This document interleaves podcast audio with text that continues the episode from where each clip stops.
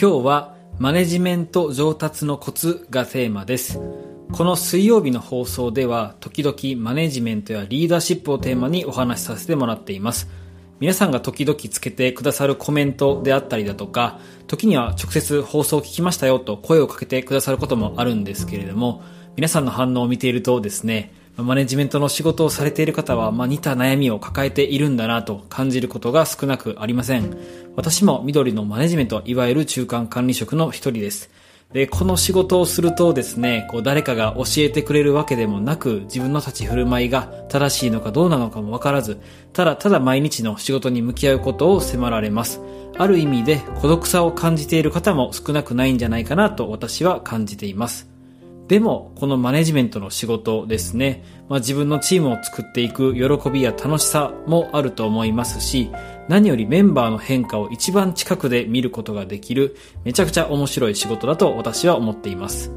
で、じゃあどうすればマネジメントが上達するのか、これが皆さん一番気になると思います。で、これについてはですね、正直正解はないと思いますし、私も絶対的な正解が何かっていうのは未だにわかりません。なんですけれども、今日は私なりにこれまで悩んで考えて、これがマネジメントをうまくさせていくコツだなと思うことがありますので、えー3つに絞ってお話ししたいと思います。まず一つ目ですが、原理原則を勉強しましょう。で、これは本当に当たり前なんですけれども、人をマネジメントする仕事というのはですね、こう誰かが丁寧に教えてくれる機会はほとんどないなと感じています。まあもちろん会社によっては新任のリーダー研修みたいなものはあるかと思うんですけれども、それも本当に最初だけですよね。で、実際の仕事においてどういう風に立ち振る舞うかみたいなことって、実はあんまり教えてもらえない、日々日々誰かがフィードバックをくれるというわけではありません。だからこそ本を読んだり、誰かから話を自分から聞きに行ったりということであったりだとか、あとは講座を受けるみたいなところも必要かと思います。そんなアクションが欠かせません。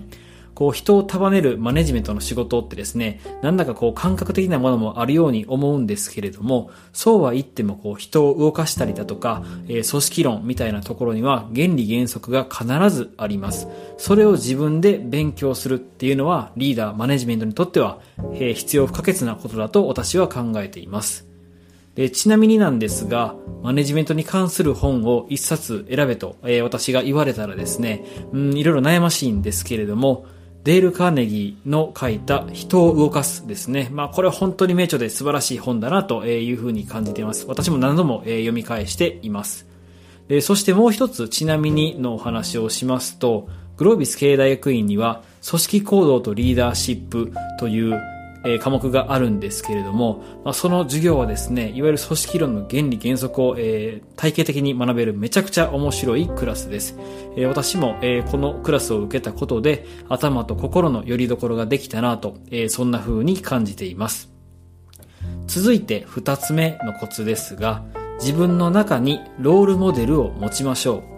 で、先ほどですね、マネジメントの仕事は誰かから教わる機会が少ないというお話をしました。だからこそ自分の中に誰々さんのこの部分を取り入れようみたいな感じでですね、過去に一緒に仕事をした人、特に先輩上司ですね、のいいところを徹底的に真似してみましょう。で、ここでのポイントは、その人をまるっと真似するのもいいんですけれども、いいパーツいいパーツを取り入れていく、そんなイメージで、たくさんいいとこ取りをするというのがおすすめの方法です。で、特にですね、一緒に仕事をして自分も含めた周りの人の感情がぐっと動かされた、えー経験があれば、えーそこが真似をするポイントなんじゃないかなと、えーそんな風に思います。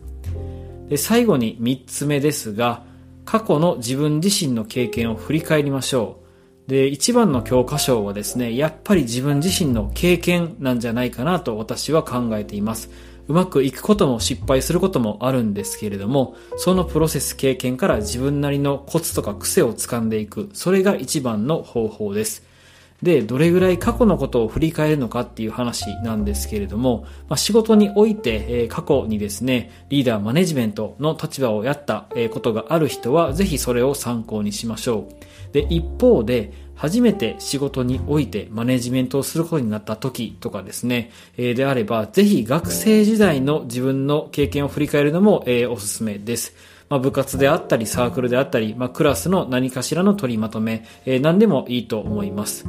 で、学生時代のことはぶっちゃけそんなに参考にならないよと思う人もいるかもしれませんが、私は決してそんなことはないんじゃないかなと思っています。むしろ学生時代ってですね、ポジションパワーとか権限がない中で、どうすればうまく同級生とか後輩をえー、取りまとめることができるか、えー、周りがついてきてくれるか、えー、そんなことを思い悩んだ経験があるかと思いますので、なんかそこにですね、あなたなりのマネジメントスタイルの目が眠っているんじゃないかなと、えそんな風に思っています。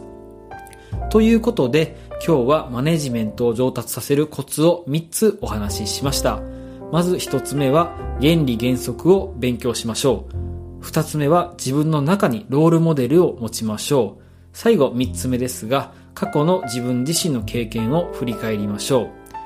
いろいろお話しさせてもらったんですが、結局最後自分の支えになってくれるのは失敗も含めたあなた自身の経験なんじゃないかなと思います。その時は、こう、なんで自分はこんな立場でこんなに思い悩まないといけないんだろうと、えー、そんな風に辛いことも、えー、あるかと思います。でも、そんな時こそ、一歩引いて客観的に捉えて自分なりに意味付けしながら乗り越える、そんな工夫をあなたなりに、えー、してみてください。えー、先になって、えー、いいリーダー、いいマネジメントに、えなるタイミングが来るはずだと、え私は思っています。